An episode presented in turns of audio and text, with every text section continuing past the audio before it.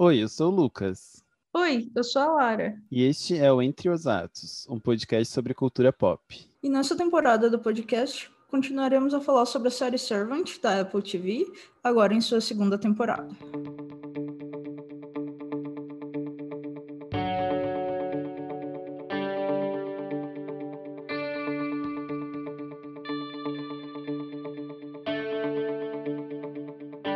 Olá, pessoal.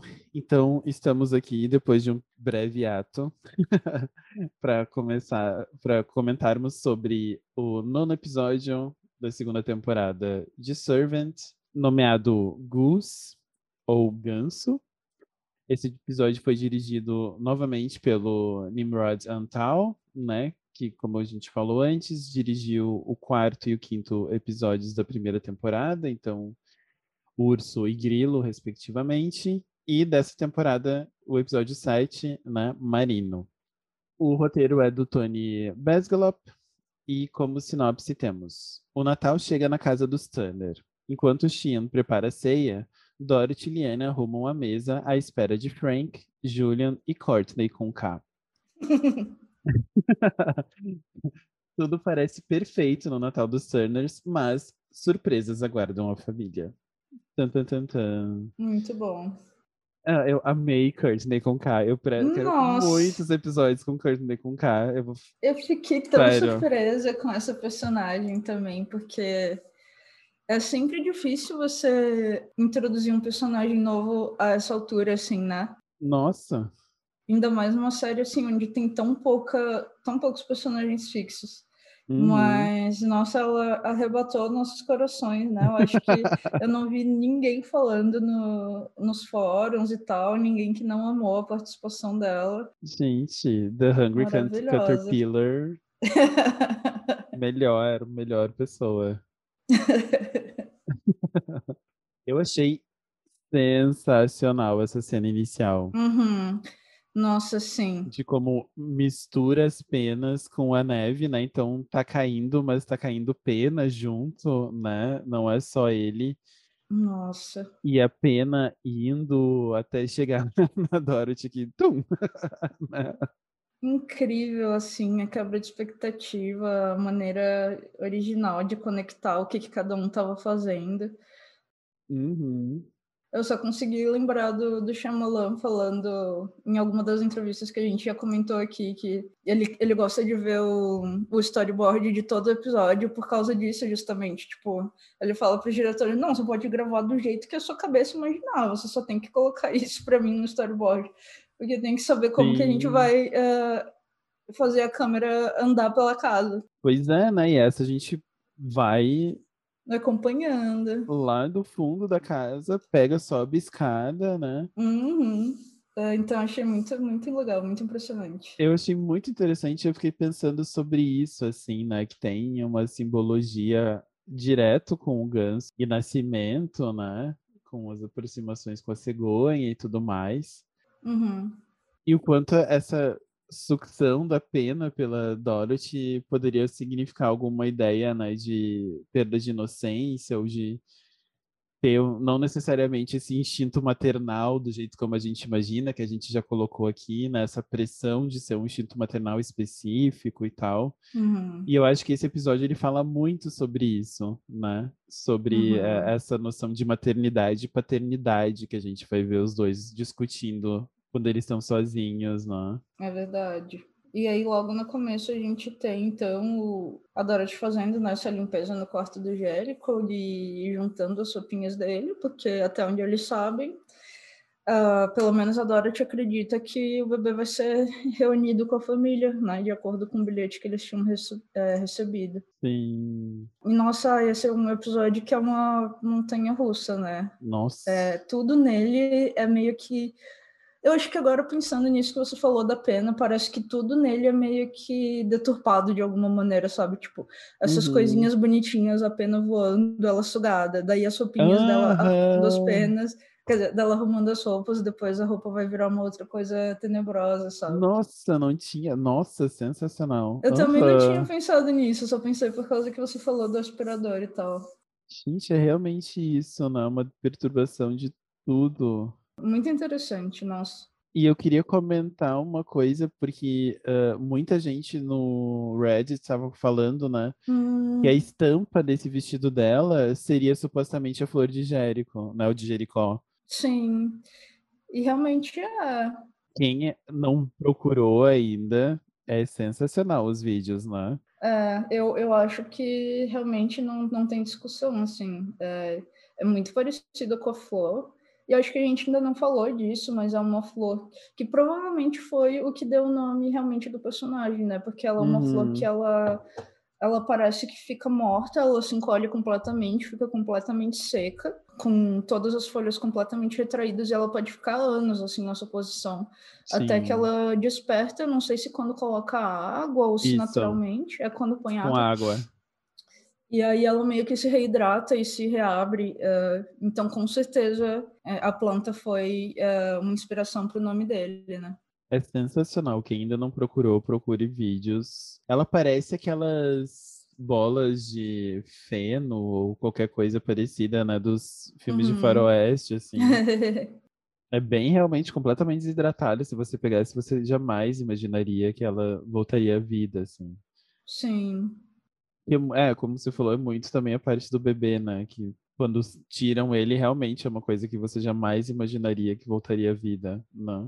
Uhum. Ele realmente já estava no estado de putrefação e tudo mais. É bem. E é lindo esse vestido, né? Nossa, muito bonita. Ambrose, dona da minha vida. Qualquer roupa nessa mulher é maravilhosa. Sim. E ela então vai procurar, né, tio Jorge, mas não encontra. E daí aqui que tem o, o, o, ponto que eu já até comentei com a Lara, mas quando ela entra no quarto, a gente vê nitidamente a parede. Uhum. E o buraco está muito menor. Eu fui de novo no episódio 1 dessa, dessa temporada, né? E ela completamente destrói aquela parede. Uhum. Ela é destrói. Verdade. E ali tá como só um buraquinho pequeno, né? Tem toda razão. E eu fiquei muito, muito interessado nisso, né? O que está acontecendo? A, pare... a, a casa está se, né, tá se curando? O que está acontecendo? Porque não foi necessariamente um, um, um projeto de arrumar, né? Ninguém arrumaria e deixaria um buraco. É, é, foi a mesma coisa que eu pensei. Se alguém fosse é, passar uma massa, passaria no buraco inteiro, né? Então pode ser mesmo algum tipo de regeneração, porque sei lá, a casa parece que está sempre respondendo aos eventos, né? E aí, a última coisa que a gente viu foi uma. É, meio que a, a Liene no seu ponto mais alto de poder até agora, né? No episódio uhum. passado. Então, talvez esteja, seja uma resposta da casa meio que a essa nova posição dela, assim. Pode ser, né? E eu, eu fiquei pensando, sempre teve esse espelho atrás dessa porta? Agora, quando eu eu olhei e eu pensei, gente, deixa eu dar uma olhada aqui na. Não sei te dizer. Eu não tinha notado. Eu realmente não sei. Uh, mas, uh, novamente, não, não, encontrando o tio Jorge, né? A, a Dorothy vai, vai atrás da, da Liane e eu acho a coisa mais adorável que ela tá decorando o sótão com de novo, de né? Natal. Né? é muito fofo. Ah, não, eu olhei supostamente tinha. Talvez na primeira temporada não tenha. Depois eu vou dar uma olhada no pro nosso episódio de recap. Ah, beleza. Mas, ai, gente, Liane, venha na minha casa e arrume lâmpadazinhas assim. eu acho engraçado, né? Porque são umas lâmpadas de LED. Não? Não, não. Não são, não. Acho que são as lâmpadas de Natal normal mesmo, que esquenta e taca fogo nas casas. Mas é ótimo, né? Porque no corrimão, né? Tem um. Uhum. ela arrumou o corrimão, ela botou uma, uma guirlanda nessa porta misteriosa que, que tem no, no sótão. Sim. E é muito interessante que, em termos aí de, de espelhamento, depois aparece a Dorothy, né? Arrumando. Uhum. E a gente já falou bastante, né? Esses espelhamentos entre as duas. Pois é, e nesse, nesse, é, nesse frame que estão as duas conversando no sótão, é muito curioso ver o quanto que a Liane tá mais alta que a Dorothy, né? Porque ela tá arrumando justamente as coisas pendurando no teto. Uhum. Então a, a, a câmera filma ela como se ela fosse muito maior que a Dorothy. Uhum. E depois de a gente ver uma temporada inteira da Dorothy aterrorizando ela, né? Depois de, dos últimos eventos, assim, esse episódio mesmo parece que tá estabelecendo que a Liane deu algum tipo de volta por cima, né? Uhum. E aí, como você falou, logo em seguida a gente vê é, a Dorothy fazendo a mesma coisa, né? Arrumando a árvore de Natal, que é uma, uma coisa até que aparece no trailer, é, essa câmera do por meio do enfeite, né? Que a gente vê ela Uhum. refletida. E é muito ah, pesado que ela fala, né? Do tipo. É o primeiro Natal do Jérico, então a gente tem que mostrar um, um Natal perfeito dos Turner. Uhum. E eu tô só achando, assim, do tipo. Esgotado. esgotado em modo automático. Sim. Então, eu queria. Eu e a minha teoria do, do segundo bebê morto, vou continuar insistindo. Eu já não lido mais como uma teoria, lido como verdade mesmo. assim. Você quer achar que é teoria. Quando eles estão falando sobre quem vai estar presente, né? Que o, é, é, o Sean constata que, que vai precisar de mais comida. E aí ele fala que, que vai matar o irmão, né? Vai matar o irmão do, do Ganso. E eu achei muito, muito engraçado, assim, tipo, por que, que ele usou a palavra brother, sabe? Não é também uma coisa normal. Nossa, Você sim. falaria, sei lá, vou matar mais, sei lá, vou fazer mais um, um ganso, vou, vou matar mais um. Sim, Até porque não é como se ele criasse gansos atrás da É, casa, né? Então eu achei que essa indicação à existência de um. Eu achei li dessa maneira, que é uma indicação de que existe um irmão na história. Uhum. Mas não sei, posso também estar viajando aqui, já que a gente vai ter um irmão também aqui nesse episódio, meio que sendo sacrificado, né? É, também. Então também não vou me comprometer assim com as minhas interpretações. Eu achei muito interessante, eu queria falar um pouco sobre, porque eu fui procurar, né? E ganso tem toda uma questão dentro da simbologia, principalmente de tarôs de animais, algumas coisas assim, religiões que lidam com animais. Hum, E dentro dessas, dessas ah, crenças, o ganso significa que muitas vezes assumimos, assumimos missões de nossos colegas e familiares. Chan, uhum, uhum. necessidade, e também a, a própria Liane, né? Sim. Então, uma necessidade de discernir se isso é ou não algo que você deseja perseguir. Ter certeza de que o caminho que você está é o seu. O simbolismo do ganso também o leva a olhar profundamente em seu coração para verificar se a escolha é sua. Ter certeza de que não é o que outra pessoa desejou para você. Nossa, muito interessante.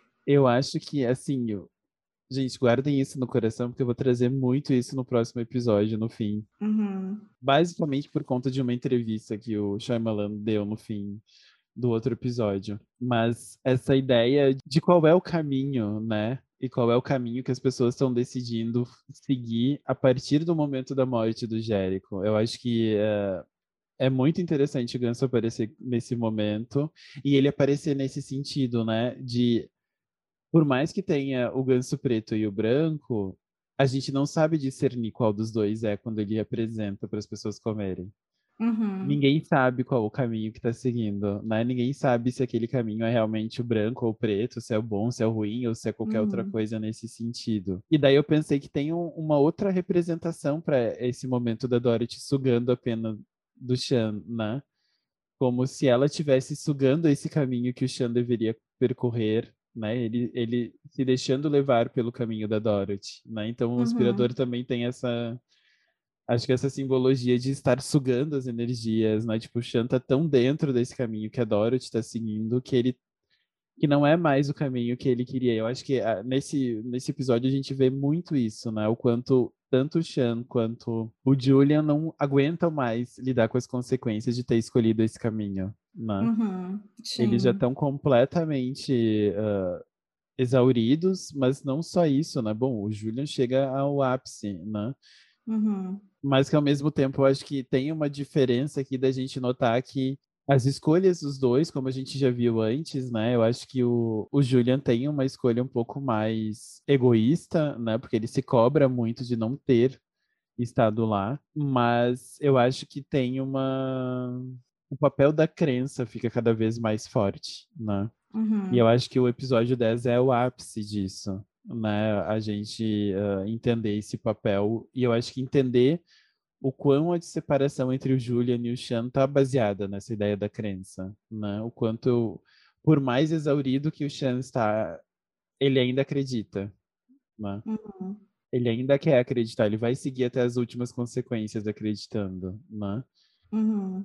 E, enfim, acho que uh, é só, na real, um lançamento aqui, porque eu acho que tem muita coisa no episódio 10 que se relaciona com isso, né? Com essa ideia de escolha e uh, os caminhos que a gente está trilhando, se são nossos ou se a gente está. Né? Acho que aqui não é nem a ideia de ser influenciado, né? Mas tentando levar a felicidade do outro adiante, não necessariamente uhum. pensando as consequências, né, de levar isso adiante. Eu acho que até, né, a gente aprende nessa temporada até o nascimento do próprio Jericho, né, num, como você já tinha colocado, parece que realmente não era uma coisa que o Sean estava tão investido quanto a Dorothy, né? Uhum. Ter uma criança era o sonho da Dorothy mais que dele, né? Então, mesmo antes da morte, parece que ele já está investido assim no sonho dela, no caminho que ela tá querendo trilhar. Pois é, eu lembrei agora porque o script do piloto foi lançado, né? Tem um site que justamente reúne scripts de pilotos de séries de Hollywood. Uhum. E uma das primeiras coisas que é muito interessante no script é que eles falam sobre quem é Dorothy e quem é Sean. E eles falam, uh, né, nesse caso, Tony Besgalop, né, que quem escreve, ele coloca. Uh, primeiro é que é interessante que é o filme, né, o, uh, o script se passaria em Nova York. Hum. então já é uma alteração do, do Shyamalan. E, em segundo lugar, descreve a Dorothy como essa pessoa que sempre teve tudo, então olha para as coisas com desdém do tipo, né, não dá o seu devido valor. Uhum. E o Xian ao contrário, como alguém que nunca teve nada na vida. Uhum. E eu achei interessante porque eu acho que foi o primeiro tipo de qualquer informação que a gente tem da família dele, né? Nossa, sim, com certeza. Isso dele ter vindo de algum lugar de não ter coisas. E ali diz que ele já ele teria restaurantes. Eu fui dar uma olhada e parece que o ator, né, que faz o Chan, diz isso em alguns lugares, que ele já que ele teria restaurantes, mas que ele teria vendido os restaurantes, alguma coisa assim, para ficar em casa. Uhum. Então faz mais sentido ele ser reconhecido, né, e ter participado como jurado nos, nos programas. Mas eu achei interessante porque fala um pouco sobre isso, né? Dele também, principalmente pessoas que passaram por situações, né, de não ter muitas coisas na vida, esse apego à felicidade ou manter uma felicidade pode ser alguma coisa, né? De difícil, Uhum. de dificuldade, por exemplo, de construir até aqui e agora isso tudo vai desmoronar, né? Eu acho que explica bastante também da, de como o Sean lida com isso, né? Sim. Mas, enfim, uma outra coisa daí que eu, que eu procurei que tem relação é que, obviamente, como é o meu papel aqui nesse podcast, eu fui atrás do que significava Courtney, né? Courtney tem dois, dois significados. Um que seria morador perto do córrego escuro. Achei bem, bem uh, estranho, mas enfim, né? Mas uhum. a gente já falou sobre o quanto uh, eu não me engano, eu acho que agora é o, o sobrenome uh, do Chan, né? Que tem alguma ligação com isso de morador de. Aqueles que moram no. Gente, esqueci, no pântano, lembra? Eu lembro vagamente da gente ter é, essa conversa. Eu não lembro agora se é do Chan ou se é da família da, da Dorothy. Eu acho que é da família da Dorothy. E daí a gente né, até comentei, tipo, ah, interessante, porque foi justamente nos episódios que a gente estava vendo tudo acontecer no, no porão, né? Uhum. E a Courtney também pode ser aquela que atende a corte. Uhum. O que eu achei interessante é que se a gente pensa nessa ideia, né, de ser Courtney com K, também pode significar alguma coisa como uma mudança no caminho, né? Uma mudança nessa, nessa direção, por exemplo, do córrego, ou uma Uhum. mudança, né, nesse atender à corte, enfim.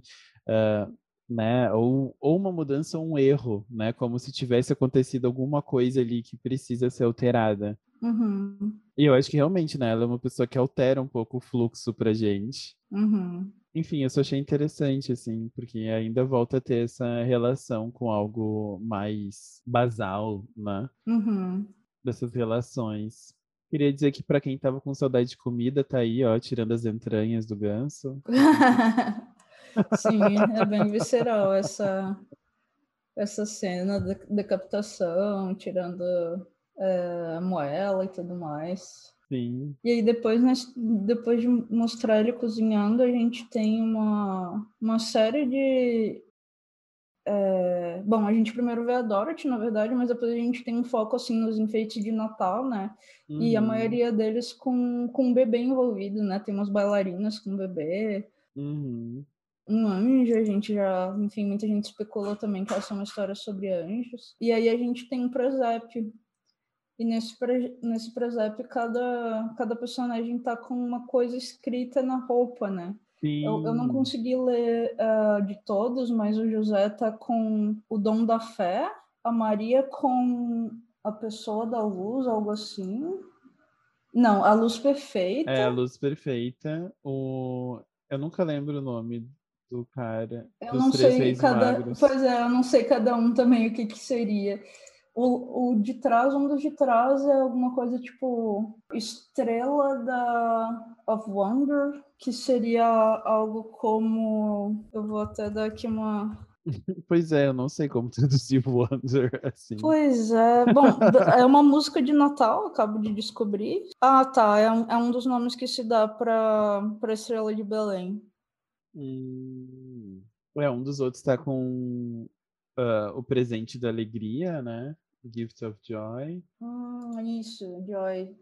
E lá de trás eu não consigo, não consigo ver mesmo. Uh, bom, não sei, né? A gente está sempre analisando tudo que aparece, porque afinal o próprio, o próprio homem já, no, já nos disse que nada está por acaso. Eu amo essa tomada que tem por cima do carro estacionando sozinho de novo. Sim, né? Eu, eu já, já tô achando que é pessoal, assim, eu, quero, eu gostaria muito. Aí a gente vê o Julian chegando na casa, né, com o pai e a Courtney com K. E ela já, já mostra, assim... Ao que veio, revela, né? revela toda a sua personalidade já nesses cinco segundos em que ela é introduzida. E, então o Julian tá meio que fazendo um apanhado, assim, da história de um jeito super é, grosseiro e impaciente, mas só para ela saber que tinha um bebê, não tem mais um bebê, eles esperam um bebê, e a cara que ela faz escutando é muito bom. Uhum. ela, ela presta atenção com um afinco, né? Eu acho ótimo que ele fala, ah, eles estão esperando o Yeti de Visconti, de Wisconsin trazer o bebê. Sim. E antes de entrar, o, o Julian fala, né? Uh, Let the show begin. Uhum. que comece o show. Achei muito bom também, tipo. Sim. Agora, o quanto eu ri com essa cena da apresentação da Courtney pra Dorothy. Nossa! que ela pega, olha direto no olho da Dorothy e imita ela.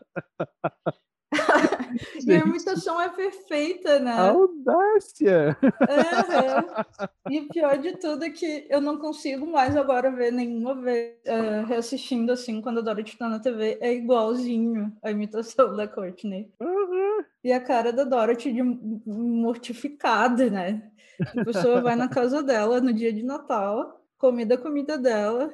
Primeiro que é tipo assim, né? Você tá sendo apresentada pra sua madrasta e ela é mais jovem que você, não é? É, tem esse detalhe.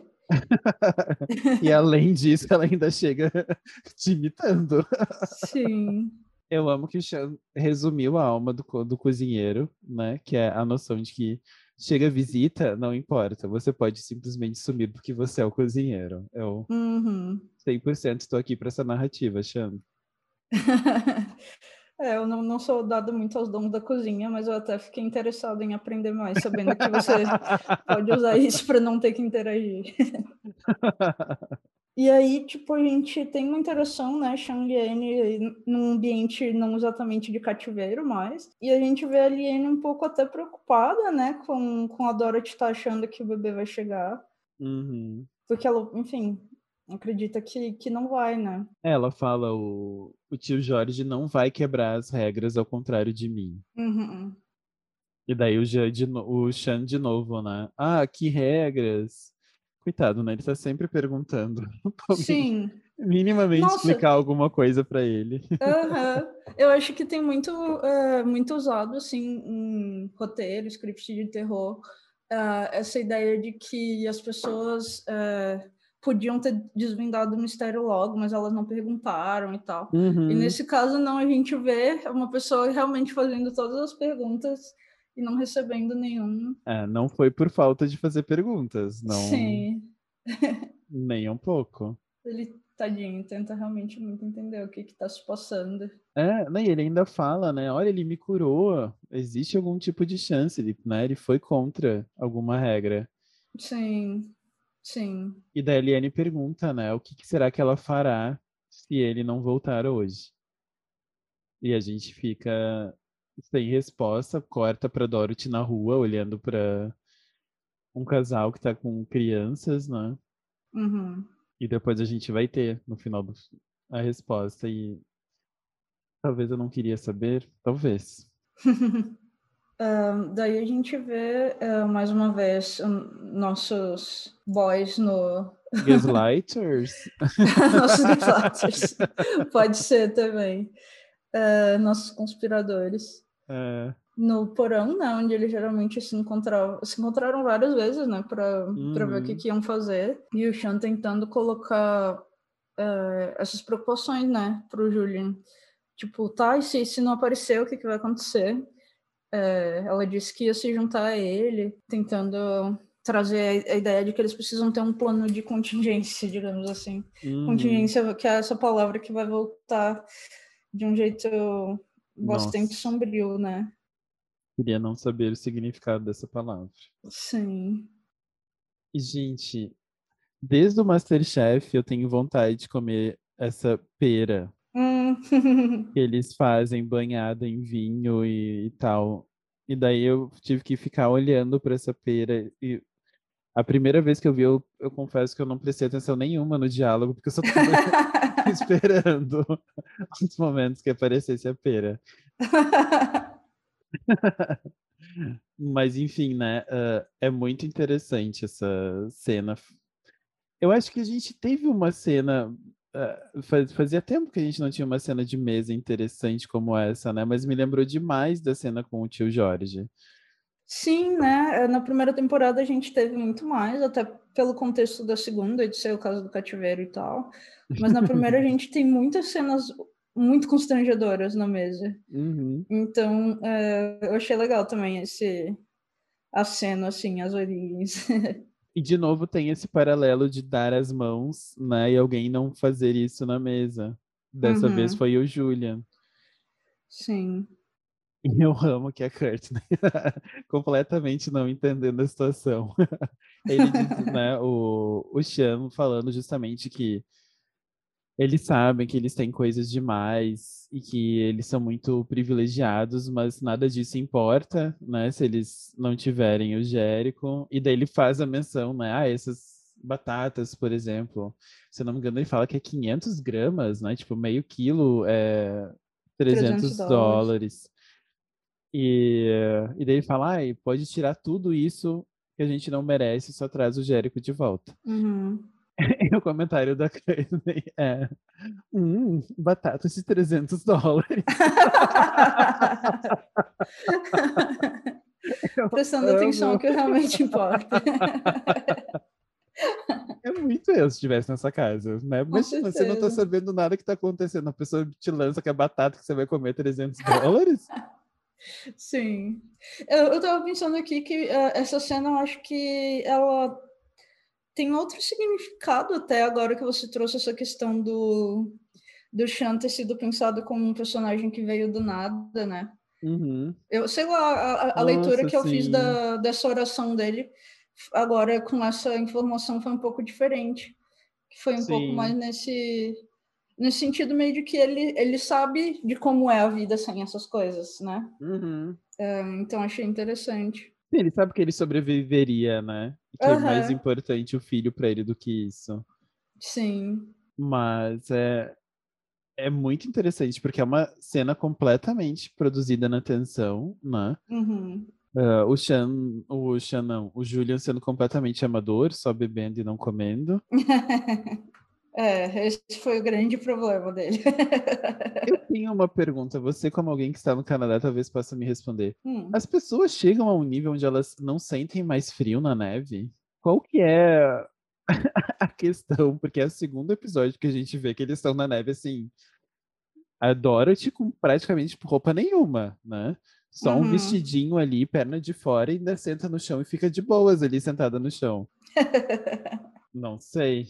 Eu já teria me atacado todos os meus problemas de saúde. Assim, eu não sei. Eu acho assim, uma coisa que eu percebi aqui é que eu até já te comentei isso, tipo, sei lá, 5 graus aqui é muito menos frio do que 5 graus no Brasil. Eu não sei por quê.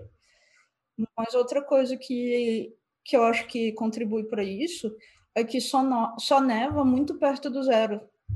Então, tipo, não dá para ter temperaturas extremamente frias e uma nevasca, assim, pelo menos no ambiente urbano, assim, quando, quando você vai ver neve, geralmente está ali entre, sei lá, menos um, menos dois, não muito mais do que isso. Que ainda é uma Uhum. temperatura que você aguenta bastante tempo, assim, sem, é, sem casaco. Tipo, não dá para você sair na rua, porque na medida que você vai é, andando, tal, sua temperatura vai caindo, né? Mas, tipo, para ficar parado um pouco, assim, tirar o lixo, é, que é a minha grande experiência de sair sem, sem muito casaco, até porque, né, é, quarentena. Mas é bem tranquilo de aguentar. Eles não são mais, é, mais doidos do que a gente achava. É, é, tenho uma questão de adaptação corporal também, né? Mas é, eu, eu, eu já tinha comentado isso, né? De o frio daí não é necessariamente o frio daqui. É, eu acho que os outros fatores climáticos, não sei, de umidade, é, talvez dão, dão uma balanceada, assim, com as outras sensações, mas realmente não é tão gritante, assim. Uhum. Ah, eu acho muito interessante, né, que depois que tem esse momento, o Julian completamente desmerece, né, tipo, fala, ai, quem que convidou, né, quem convidou o reverendo para almoçar com a gente, e daí o pai, né, do Julian e da Dorothy defende ele falando sobre a ideia de que ah, a criança pode fazer coisas maravilhosas. Uhum, E que não tem problema ter um pouco de fé. uhum, O que eu achei interessante porque não parece que em nenhum momento durante a trajetória deles isso seria alguma coisa presente na vida deles, uhum, né? Então o pai dele falar sobre isso eu achei meio estranho. E com, eu acho que condiz com essa posição de alguém que também não quer quebrar com as expectativas da filha. uhum, Mas eu acho que o mais interessante é a resposta do Julian, né? Que diz que, ah, mas você nunca se preocupou com a minha dor. uhum, É muito pesado, né? Eu acho que tem, ah, tem vários momentos, assim, ah, que são jogados aos poucos nesse episódio sobre essa relação muito problemática entre o Julian e o pai dele, né? uhum. É, eu acho que é interessante, sim, né, da, de, de- de ter esse foco na família, é que famílias, o lado ruim das famílias é justamente que você tem tanta história com eles, né?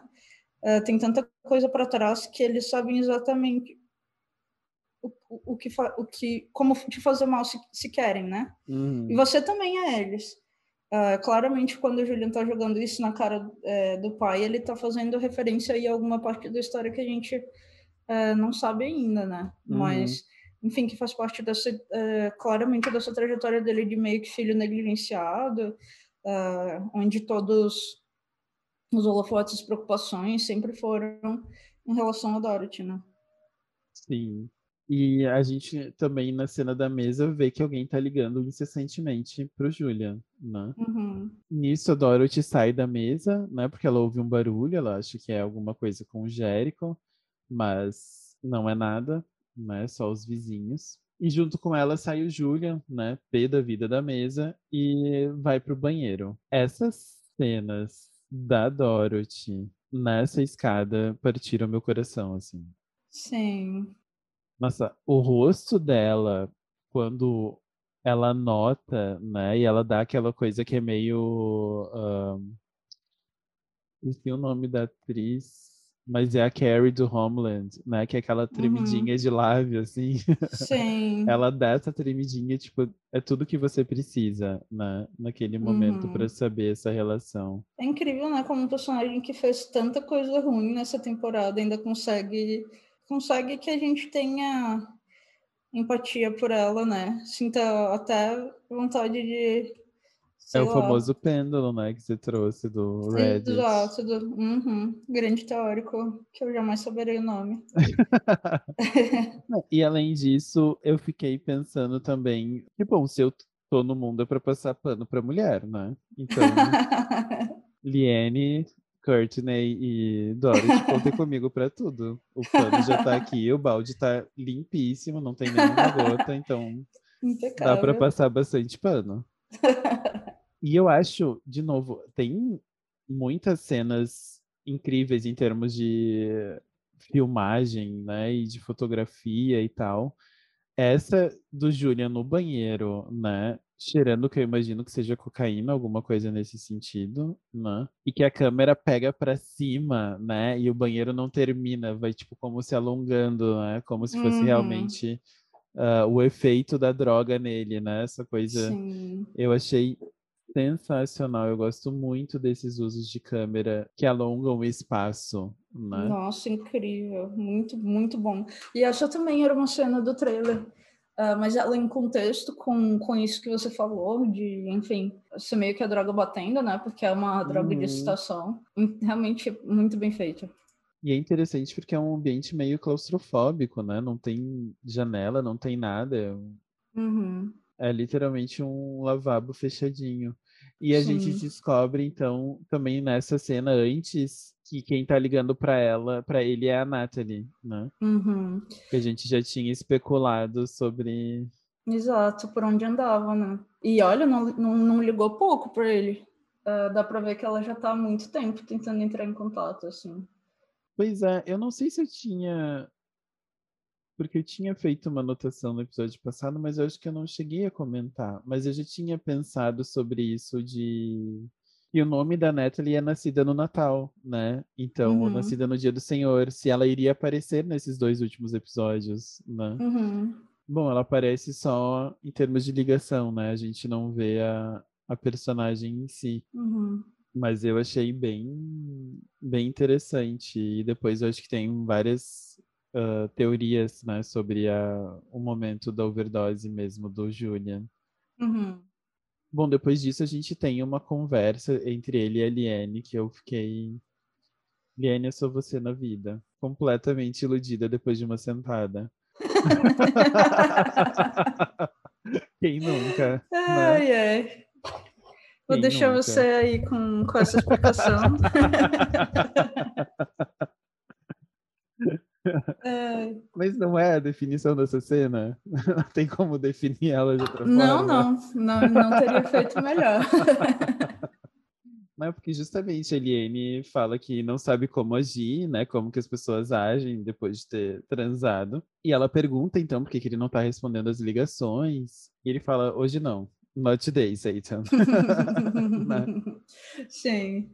E, e, ele fala que, na verdade, ele acha que foi um erro, né? Eles serem dormidos juntos.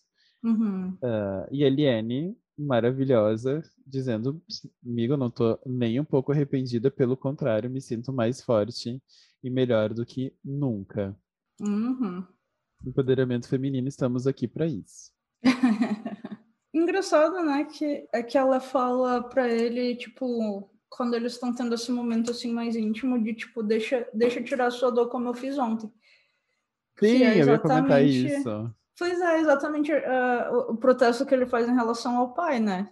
Você nunca se importou com a minha dor. Uh, enfim, então achei que isso veio meio que como uma resposta, assim. E a relação que ele estabelece com todas as parceiras sexuais dele nessa série, né? Claramente. Porque a, pro, a aproximação dele com a Natalie também foi nesse sentido. Né? Uhum, Quando sim. a Natalie ficou sabendo de todas as coisas e, e, se aproximou dele justamente como alguém que poderia ajudar ele nesse processo de dor. Uhum. Bom, história da humanidade desde sempre, né? Uhum. Mulheres tentando ser o suporte de homens que não querem se abrir. Uhum. Mas eu achei muito interessante, né? Uh, como você já tinha dito antes, essa projeção e esse crescimento da Liane, né? Mesmo quando ela fala com ele, não é necessariamente como eu que ficaria completamente moidinho na frente do cara, mas é ela completamente assumida, né? Do tipo, não, não foi um erro, para mim não foi um erro. Você quer chamar de eu, você chame. Sim.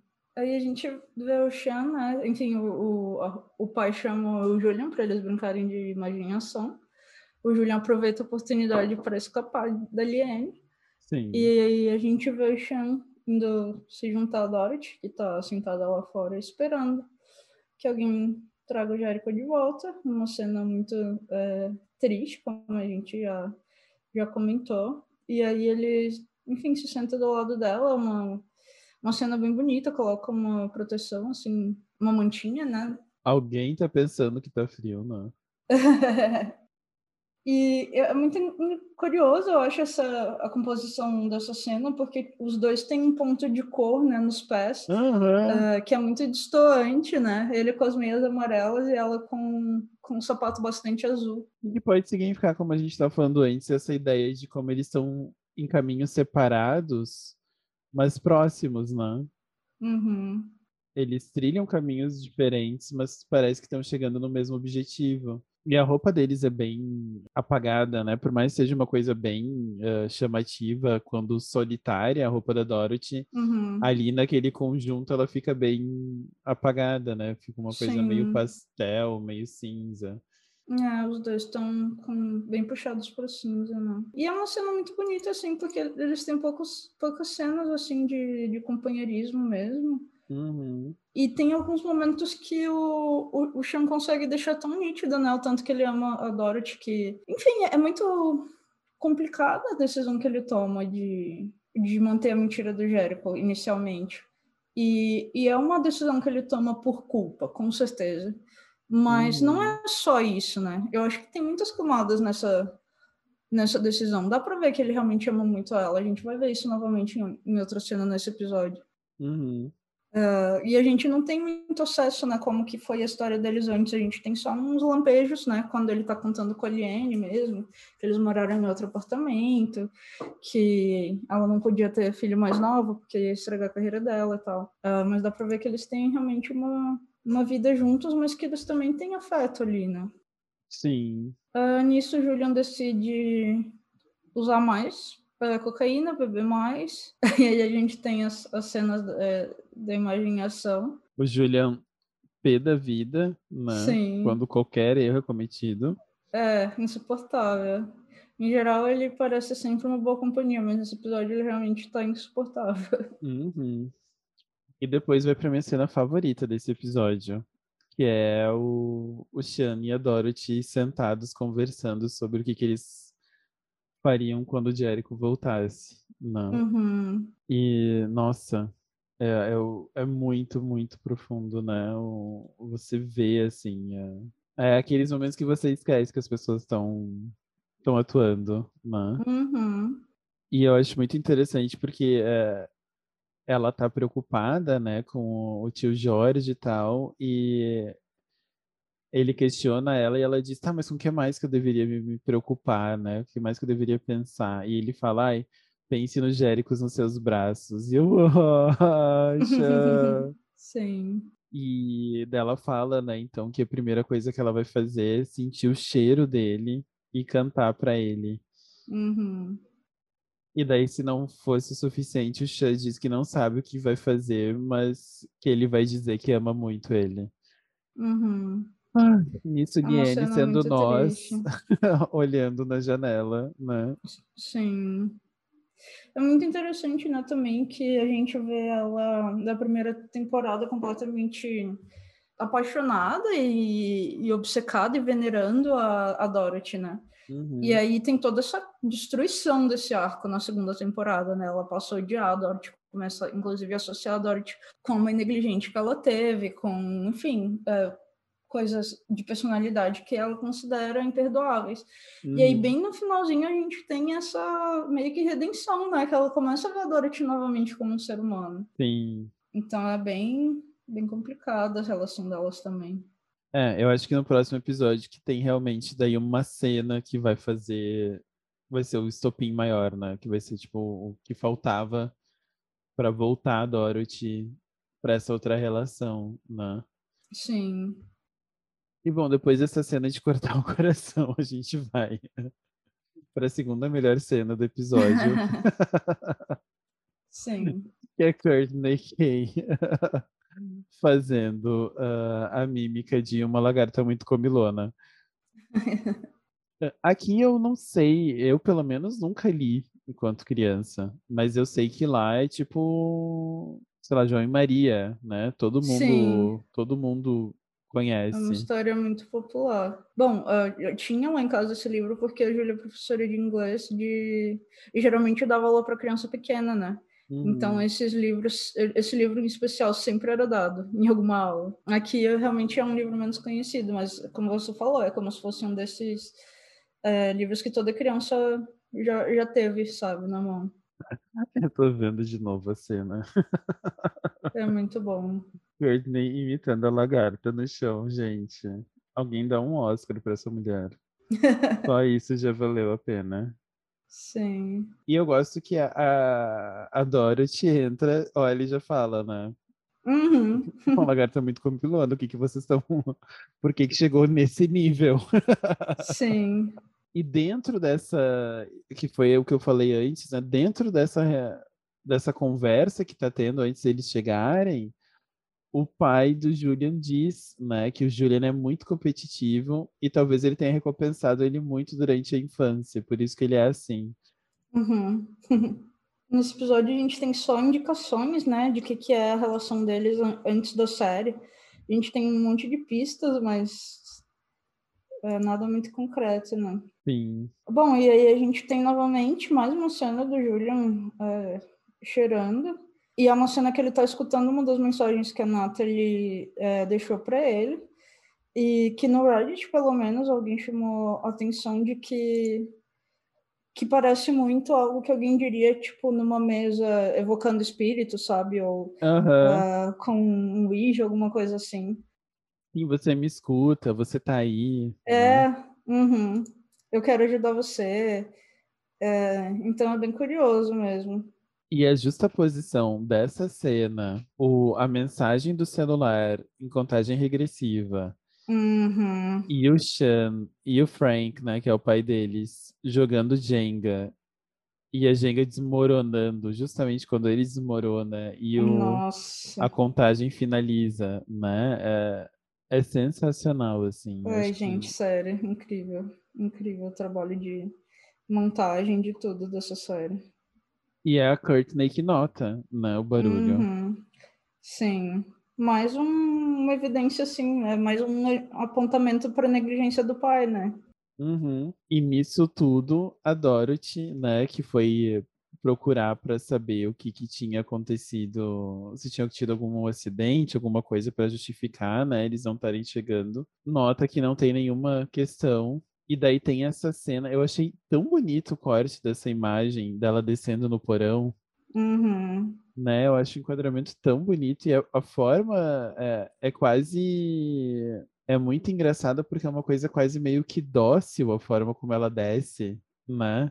Uhum. Tem uma coisa meio de. Não sei, acho que a docilidade aqui tá meio que num sentido de estar aceitando o seu destino, como alguma coisa de, né, dessa noção de estou caminhando para alguma coisa que eu sei o que, que é. Ela parece realmente completamente em paz, né, com a decisão. Uhum. É muito interessante mesmo. E aí a gente tem a Courtney com K abrindo a porta do banheiro, o Julian caindo 100% morto ou desmaiado, a gente não sabe ainda. Pois é, e a Jenga cai nesse momento, né? Quando ela abre e o Julian cai. Eu, uhum. eu acho que a única justa posição antes era da mensagem terminando e ele entrando em overdose e agora com uhum. ele caindo com a Jenga. Sim. Só eu que fiquei esperando e eu sei que é uma coisa nada a ver com o momento, mas só eu fiquei esperando que o Sean fizesse uma respiração boca a boca pra gente finalmente ter o nosso casal se beijando. Eu acho que o que você está procurando é uma fanfic dos dois. Eu vou te passar alguns sites, algumas sugestões. Vou pro Wattpad. Escrever uma fanfic do meu casal. e aí a gente vê a Courtney entrando em desespero, né? O Sean e o, e o Frank vão ver o que, está acontecendo. O Sean começa a fazer uma ressuscitação nele. E alguém tá chamando a ambulância, acho que o pai. E Não, aí a, a gente vê a Courtney. E aí a, a Dorothy chega na sala e vê o Julian morto. E, e, e ela tá naquele estado, né? Aquela. Quase aquele rosto que ela fazia. Quase, né? Pois é, quase mesmo que ela tava no, no banheiro na cena que a gente vê ela na primeira temporada, tomando aquele banho, assim, uhum. e completamente passada. É... Ou até naquela. Na primeira temporada acontecia muito também, né? Ela se desconectar assim da realidade, ficar meio paralisada, olhando pro nada. Sim, com a luz, né? Uhum. E ela tá meio que fazendo essa expressão, assim, de... De alguém que tá seu corpo presente, né? É, uhum. E daí chega a Liane dando-lhe um soco no coração. Sim. um beijo no, no Julian e ele acorda, né? Uhum. E a Liane fala, né? Você estava morto, você tinha parado de respirar. E a cara dele olhando para ela. Essa cena é muito pesada também.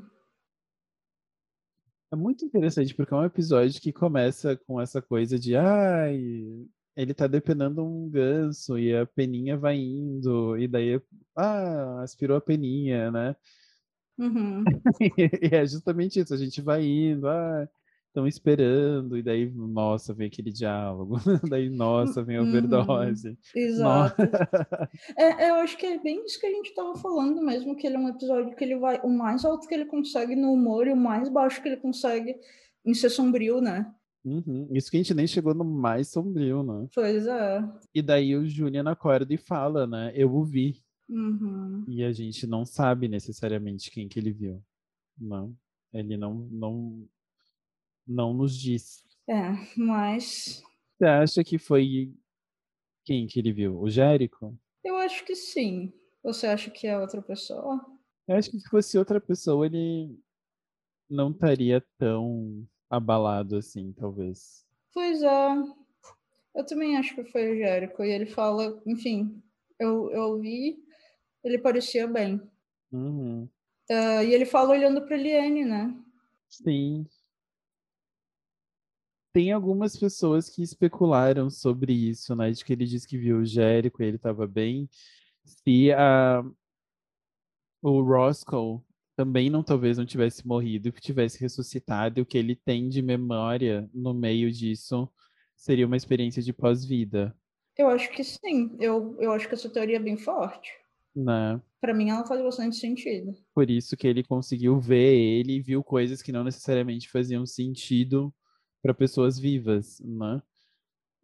Como tirar os olhos, enfim. E a gente não necessariamente ainda sabe também, né? Que, por exemplo, se a Eliane é uma pessoa que está ressuscitada, uhum. ou se ela é uma pessoa que pode andar entre os mundos, porque como a gente viu, eles simplesmente desapareceram no meio da rua. Né? Sim. Né? Uhum. Então poderia ser justamente que a seita estava lá, porque simplesmente sim, né? Você está morto, você está aqui no lugar onde né, nós podemos ir e voltar. Uhum. Não fica muito claro. Acho que isso fica bem mais claro no, no próximo episódio, né? Uhum. A gente tem mais pistas. Mas, de qualquer forma, eu também. Eu acho que é o Jérico e eu acho que aqui, para mim, é um, um dos momentos que a gente consegue entender mais melhor essa experiência do Roscoe de realmente, então, né, tem alguma coisa. Sim. E daí eu não sei, nesse momento, se necessariamente o Roscoe se eles ressuscitaram ou se o Roscoe entrou pro culto. Agora a gente também pode especular essas questões, né? Principalmente depois do episódio anterior. Pois é, eu queria muito saber mais sobre o que aconteceu com ele, porque eu não consigo. É, eu acho que sim, acho que essa teoria faz todo sentido, que ele é um revivido. Mas por que, que eles mataram ele? Me parece uma coisa tão extrema. É porque foi quando ele estava cuidando da casa para eles não chegarem no batizado, né? Uh, não, é uma, é uma cena que eles meio que já foram embora e o, o Roscoe tá entrando no carro, aí ele vê a tia May e ele sai do carro. Mas ali, tipo, eles já foram. Mas ele estava cuidando pra, por conta do depois do batizado, porque eles apareceram no batizado. Sim. e daí depois eles vêm nas fitas e tal, e o Roscoe ficaria observando. Então eles justamente têm que tirar o Roscoe para poder a Liane sair de casa. Eu não sei se tem, sabe? Pois é isso que eu acho que. Porque do mesmo jeito que eles passaram pelo Roscoe sem ser percebido, não sei se, se seria impossível ah. a Liane sair sem ser percebida, até porque. Mas acho que era alguma coisa nesse sentido dele estar tá cuidando da rua. É, não sei. Enfim, pode ser que não seja nada, mas pode ser que a gente não tem ainda todas as partes da história também. Eu acho que não. Eu acho que a gente ainda vai ver mais do Roscoe. É. Até porque quando a gente imaginou que a gente não veria, ele apareceu do nada. Né? Pois é. Uhum. Com uma fome monstruosa. E aí a gente vê o Julian sendo atendido né, na ambulância do, pelos paramédicos e, e, e, fingindo que foi só um ibuprofeno que ele tomou. Mas uh, o pai dele denuncia, né? Uh, enquanto isso, dentro de casa, a Liane vai... Acha suspeita de que a Dorothy tá, uh, não está à vista e, e, segue né, ela na, até o porão. Na verdade, ela não segue, né? Ela nota que a porta do porão tá aberto, tá aberta, e ela acha meio estranho e vai lá. Isso, exato. E aí, quando ela chega lá, que é um dos momentos mais. É difícil escolher um, o, o, pior momento dessa, desse episódio, né? Porque eles são é. todos tão tristes. Mas eu achei isso mais triste. Para mim, foi o que. Bah.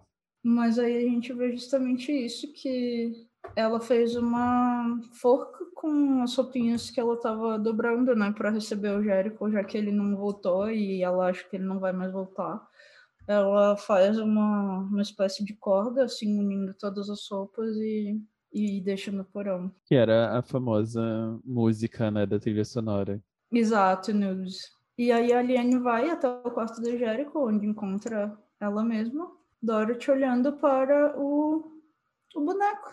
E ela fala, né, eu vi o que, que você fez. Uhum.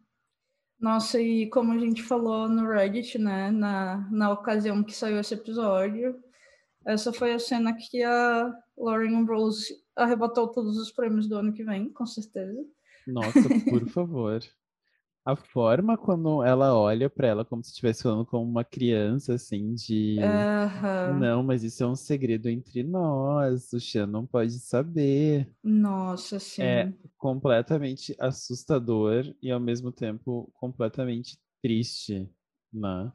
Uhum. Não, essa cena é incrível, assim.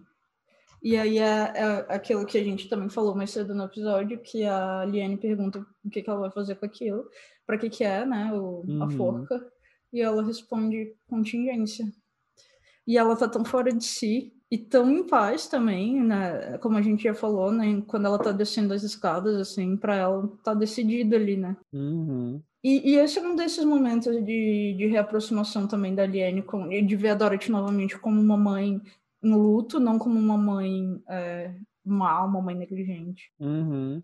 É porque ela pergunta, né? Você morreria para ficar com ele? E a resposta da, da Dorothy é claro, Liane. Uhum. Eu sou a mãe dele. Uhum. E ela fala isso, e eu acho muito impressionante. Eu, uh, porque é a mesma coisa, por isso que eu fico sempre lembrando da, da Claire do Homeland. Que é essa coisa que a pessoa fala, ao mesmo tempo que tem uma tranquilidade na forma como ela fala, passa essa impressão de que ela tá a um ponto de cair completamente em lágrimas e perder completamente o juízo. Uhum. Né? É, e é uma coisa muito sutil e é, é muito difícil de fazer. Sim. né? Você conseguir passar essa emoção que é a complexidade em si do momento, né? Porque é uhum. isso, é um ao mesmo tempo que estar em paz significa isso, mas também significa que não tem volta, né? Não é uhum. E ela também tá ainda nesse, nesse meio, né? Ela ainda tá meio que nesse limbo entre uma coisa ou outra. Sim. E é impressionante, assim, como você disse, eu acho que é um dos momentos mais marcantes para a mudança também da Liana, né? Do que, que uh, a Dorothy significa em termos de mãe, né? Uhum. Que é uma jornada da Liane nesse, nessa temporada, né? Sim. Entender a, a relação entre aquilo que ela projetou na Dorothy em termos de oposição à mãe dela Uhum. E no final das contas meio que se aproxima, né, quando ela sabe da verdade do que aconteceu com o Jericho, Uhum. mas que nessa temporada agora ela complexifica, consegue voltar a complexificar, né? Eu acho que, Sim. como a gente já tinha falado, a primeira temporada era muito essa linha maquiavélica quase, né, entre o bem e o mal como coisas muito distintas. Uhum. E que nessa temporada ela consegue ver justamente essas nuances, né? E eu acho que uma dessas nuances é justamente entender que, por mais que tudo tenha acontecido, a Dorothy ainda é essa mãe que morreria pelo filho, né? Uhum. E eu acho que entende-se um pouco melhor justamente essa, essa posição do Julian e do Sean de não querer falar, né? Sim, Porque eles sabem que ela realmente chegaria a esse ponto. sim. E, bom, no fim, o Sean tranca a porta, aparece uma mulher completamente de preto na rua. Ela bate na porta, o... enquanto o Sean tá procurando a Dorothy, né? Ele não sabe o que que tá acontecendo e tal. O Sean então vai lá e atende, perguntando quem é, e ela fala, eu achei sensacional, né? Ah, eu entendo que você está procurando pelo Jericho. Uhum. E termina. Sim. Gente, a semana entre esse episódio e o episódio 10 Socorro. Nunca Foi mais quero longa. viver isso. foi longa. Nossa. Um dos episódios mais é, condensados, né, de coisas, de eventos, assim. Geralmente é uma série, como eles chamam, é, slow burn, assim, de Uhum.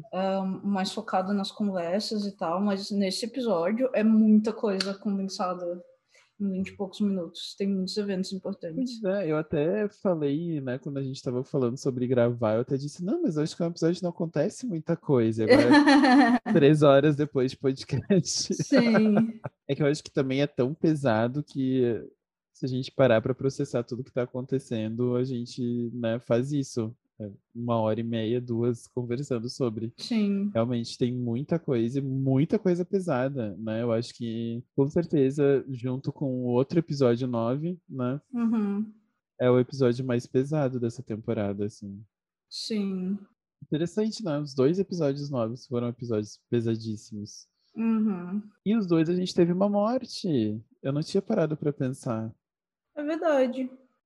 E uma morte de pessoas muito queridas pela, pela Dorothy. Será que no, no episódio 9 da terceira temporada morre Chan? Olha, não, acho improvável. Se, vocês. Exatamente. Daqui a um ano, quando isso acontecer. Porque tá indo por ordem de, de nascimento também, né? O Jericho, É, o Julian. é verdade. Agora seria o Chan. Uhum. Interessante. Ah, dois, dois ruivinhos já foram. Agora tem que ver qual é o próximo. Sim. Né? Como todo mundo já sabe quem tá na porta. Have you been bad? Have you been mean? You might get a visit from Aunt Josephine. Pois é. Eu amo essa frase. Eu quero ter um filho só pra assustar ele com a Aunt Josephine. Sendo um bom Sim. pai. Lições de como ser um bom pai. Daqui a pouco eu vou lançar meu podcast sobre isso, tá, gente? Quem quiser seguir. e, bom, né?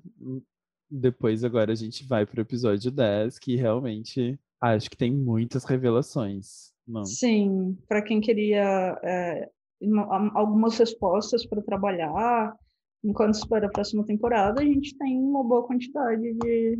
Nossa, muito mais do que eu imaginei que a gente teria. Sim, Muito mais. Eu achei que eles iam ficar muito ainda em certos suspenses, mas eu acho que a gente Uhum. tem bastante respostas. sim, Mas esse é assunto pro próximo episódio, né? sim. Então a gente vê vocês no próximo episódio para discutir né, o final da temporada. Obrigada, ficamos por aqui então e até a finaleira. Obrigado para quem ouviu até aqui e até mais.